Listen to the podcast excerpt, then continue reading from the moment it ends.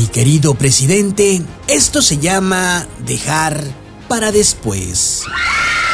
Dejar para después es negarse a actuar. Es renunciar a su responsabilidad y endosar obligaciones al futuro.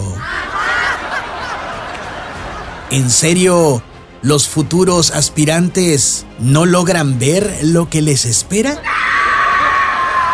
Dejar para después es lo más cobarde que alguien que se dice valiente se puede atrever a hacer. Dejar para después es una decisión que te engaña haciéndote creer que haces algo cuando la tomas. ¿Qué hiciste hoy?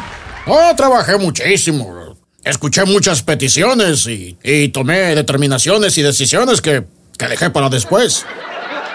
¿Qué decisiones? Te las digo después.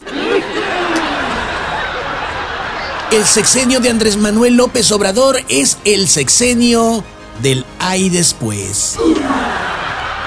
Así es. Andrés Manuel López Pobrador, el hacedor de pobres, primero los hace sin hacer esfuerzo. Y ya que tiene a los pobres hechos, los ayuda. Pero los ayuda ahí después. Ay, Dios, ¿qué es eso?